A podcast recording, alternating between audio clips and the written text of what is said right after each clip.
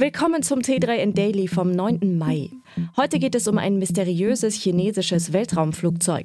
Außerdem, JetGPT kreiert erfolgversprechenden Aktienfonds, Van Milf hat eine neue Pedelec-Reihe enthüllt, bei Die Höhle der Löwen ging es heiß her und Spanien baut eine riesige Wasserbatterie.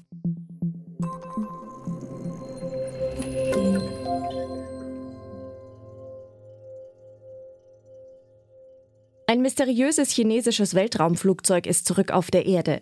276 Tage war das wiederverwendbare experimentelle Raumschiff, wie es in China genannt wird, im All unterwegs.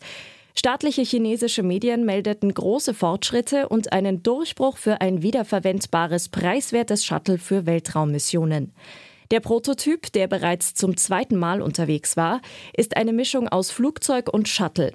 In der Erdatmosphäre funktioniert er wie ein Flugzeug, im Orbit wie ein Raumschiff. Nicht nur China arbeitet an so einem Vehikel. Seit einigen Jahren haben die NASA und die US Air Force ebenfalls ein kombiniertes Raumflugfahrzeug in der Erprobung, das zuletzt die Rekordzeit von 900 Tagen im Orbit verbrachte.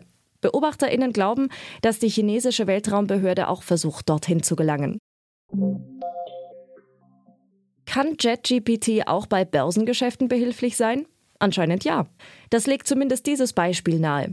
Die Plattform Finder.com hat den KI-Chatbot beauftragt, einen Börsenfonds zusammenzustellen, von dem er eine möglichst hohe Rendite erwartet. Insgesamt schaffte der von JetGPT erstellte Fonds ein Plus von knapp 5 Prozent in dem achtwöchigen Testzeitraum von Anfang März bis Ende April 2023. Die zum Vergleich herangezogenen zehn erfolgreichsten britischen Fonds erreichten in diesem Zeitraum im Schnitt ein Minus von 0,78 Prozent. An 34 der 39 Börsentage lag der JetGPT-Fonds, der 38 Werte umfasste, laut Finder.com in Front. John Ostler von Finder.com rät dennoch davon ab, JetGPT zur Investmentberatung heranzuziehen. Ihm zufolge sollte man sich selbst informieren oder eine qualifizierte Beratung in Anspruch nehmen.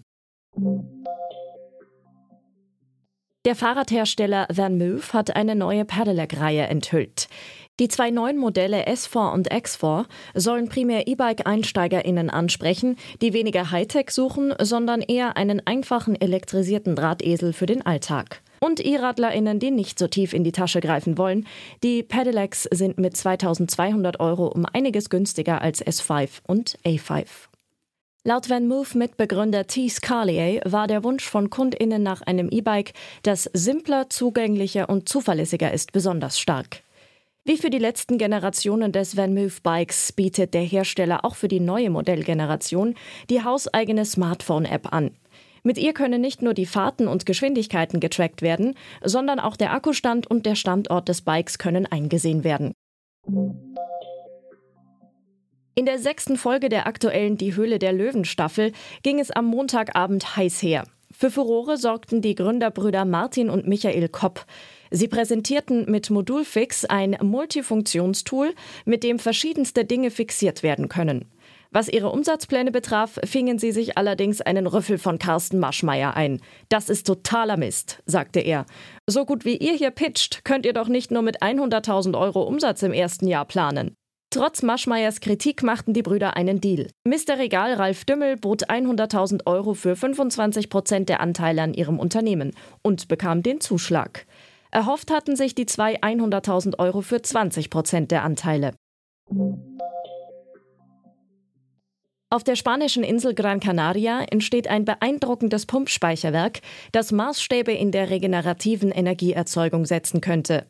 Es heißt Salto de Quira und ist sozusagen eine riesige Wasserbatterie. Diese kann ein Drittel des Bedarfs der Insel spontan decken. Der Präsident der Kanarischen Inseln Angel Victor Torres sprach von einem großen Schub für die Anstrengungen der Insel, die Wirtschaft bis 2040 vollständig klimaneutral aufzustellen. Das Besondere an dem gigantischen Energiespeicher, der bei hoher Nachfrage 200 Megawatt Strom generieren soll, er besteht aus zwei Staudämmen und bei Energieüberschuss pumpt er Wasser aus einem Staudamm in den anderen.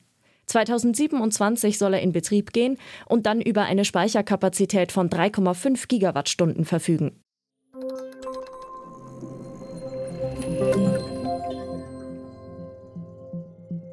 Das war's schon wieder mit dem T3N Daily für heute.